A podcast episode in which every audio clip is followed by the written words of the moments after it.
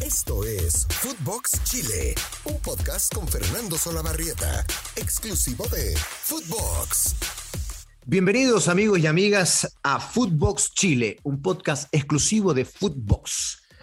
Bienvenidos a todos los chilenos que están en este instante conectados conmigo.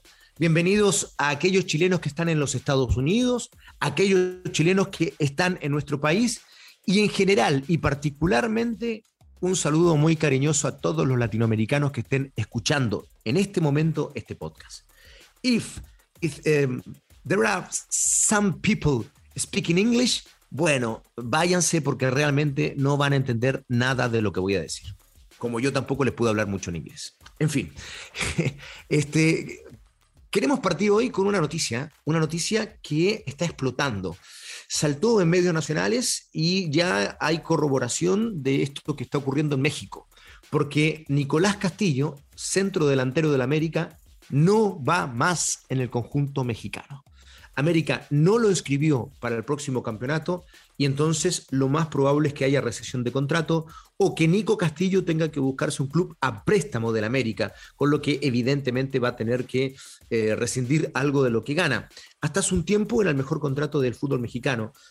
Plata muy merecida, ganada por un Nico Castillo que tuvo mm, grandes temporadas más bien en, en, el fútbol chileno y que había saltado al Benfica, un club importante de Portugal, pero lamentablemente allí no le fue muy bien.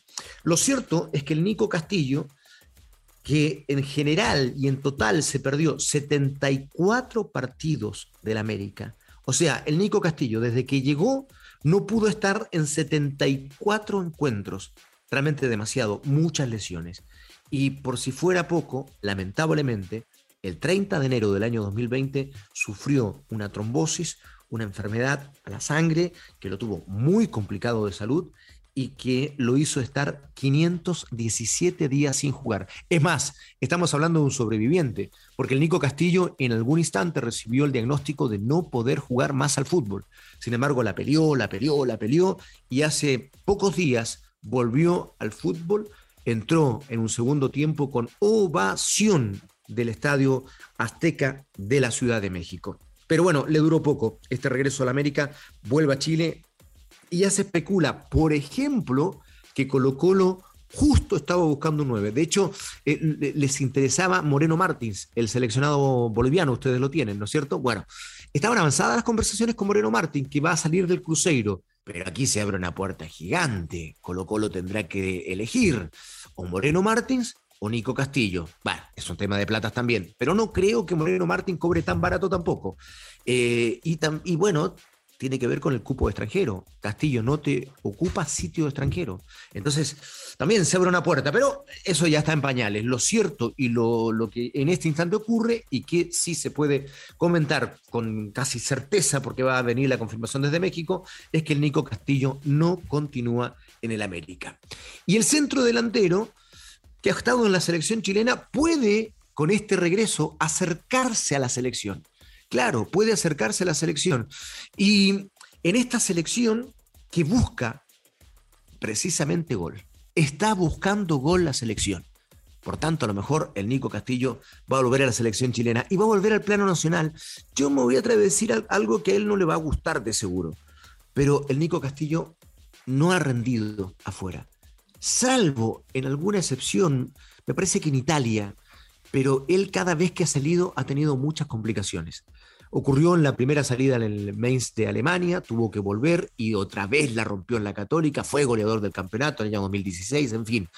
Después de Italia vuelve otra vez, hay tres regresos, hay dos regresos y tres etapas en la Universidad Católica donde el Nico Castillo brilló, brilló, porque es un excelente centro delantero. Como dicen los mexicanos, un centro delantero matón, claro, el que se pelea con los centrales, el, el que es fuerte, el que hay mucho de él en el fútbol físico, en el roce y además tiene mucho gol y mucha buena definición. Pero la verdad, el Nico, para mi gusto, el gran, gran rendimiento de Nico Castillo se ha dado solo en canchas chilenas. Tiene pendiente la deuda del paso internacional, como tiene pendiente también el paso en la selección chilena. El Nico Castillo ha jugado cerca de 25 partidos en la selección y aún no es el centro delantero que la selección necesita, pero puede serlo, por supuesto que sí, puede serlo. De hecho, yo creí que después de lo que sucedió en el Campeonato del Mundo Juvenil del año 2013.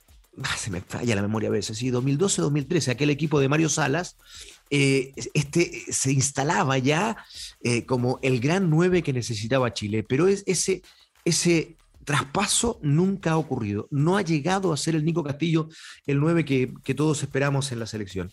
Una selección, además, que ha recibido noticias en esta semana. ¿sí? Hay noticias este fin de semana, perdón, no este fin de semana, en la semana que son importantes para la selección. Se confirma la triple fecha eliminatoria. Vamos a hablar con, optimismo. La triple fecha clasificatoria. Si decimos eliminatoria, vamos a ir con el mal augurio. No, clasificatorias. Y entonces, la novena fecha, donde a Chile le toca facilito además, ¿eh? con Brasil de local, la va a jugar el 2 de septiembre. Después jugaría con Colombia de visitante el 7 de septiembre y cerraría esa triple fecha, la selección nacional, contra Ecuador. Pero ahí todavía no hay fecha, porque como, como es la que se agregó, aún está por definirse. Hay un tema acá, ojo, porque si a los clubes europeos no le gustaba mucho mandar a sus jugadores Em, eh, a Sudamérica para participar de las elecciones, imagínense ustedes si es una triple fecha, o sea, donde a lo menos van a estar los jugadores seleccionados sudamericanos 10 días en cada uno de los países. Y después con el tema de las cuarentenas, ni les cuento, no sé cómo lo van a solucionar. Los clubes europeos ya están diciendo que la triple fecha no debiera ir.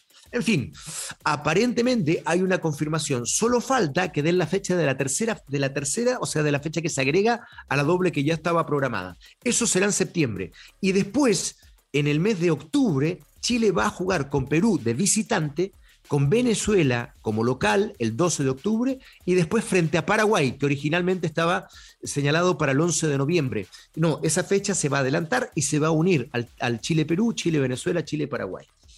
Eh, acá hay un tema a analizar. Acá hay un tema analizar.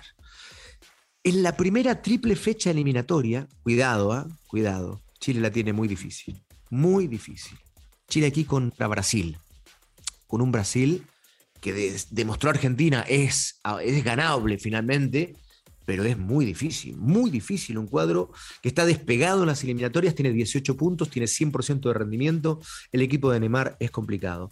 En la última etapa eh, de la clasificatoria del año 2018 para Rusia, cuando se iniciaba en realidad la clasificatoria, después de que Chile había sido campeón de América, yo creo que allí Chile vivió la mejor etapa de esta generación dorada, entre la Copa América de 2015 y la primera doble fecha eliminatoria. ¿Por qué hago recuerdo de esto? Porque allí Chile empezó con Brasil y le ganó con claridad 2 a 0 en el Estadio Nacional. Después fue a Perú y le hizo 4 en Lima ese, equipo estaba intratable. Y después pasó lo que pasó y terminó incluso eliminado de la Copa del Mundo de Rusia. Pero bueno, hago el recuerdo porque de esa manera, y este equipo ya sabe de ganarle a Brasil. De hecho, es más, en Copa América le hizo un muy buen partido. Y no, de no ser un offside dudoso, esos offside milimétricos que solo cobra el VAR, tal vez Chile habría podido empatar ese partido y prolongarlo quizás hasta una definición por penales donde todo pudo haber pasado. Pero bueno, en fin, es difícil. Después, eh, va a Colombia, que siempre ha sido muy complicado para Chile, más allá de que en los últimos 10 años ha habido triunfos allá, es un escenario súper complicado. Y cerraría con Ecuador en Quito. Entonces, cuidado, porque Chile se juega mucho en las tres fechas que vienen. Y si con seis puntos, que ahora estamos por haber perdido los dos contra Bolivia, por haber perdido con Rueda frente a Venezuela, hay cinco puntos de menos y se viene una triple fecha súper difícil. Por tanto, allí hay que proyectar, qué sé yo, tres puntos para mí sería bueno, tres puntos. Pero después, contra Perú allá, contra Venezuela acá y contra Paraguay de, eh, eh, acá, Chile tiene que meter nueve. Siete o nueve por lo menos. Si no, nos estaríamos perdiendo una vez más la opción de un campeonato del mundo. Estaríamos despidiéndonos de Qatar 2022. Y la verdad, no me gustaría que eso sucediera porque sería un triste final de esta generación dorada. Y yo de paso no podría ir al Campeonato del Mundo de Qatar, tendría que verlo por TV. Abrazo queridos amigos, esto fue Footbox Chile, un podcast exclusivo de Footbox. Nos pueden encontrar por todas las plataformas, estamos lunes, miércoles y viernes y queda allí grabadito. Así que si lo estás escuchando después de un largo tiempo, te mando un abrazo y un beso grande. Gracias por estar del otro lado. Chau, chau, chau, chau, chau. Esto fue Footbox Chile con Fernando Solabarrieta, podcast exclusivo de Footbox.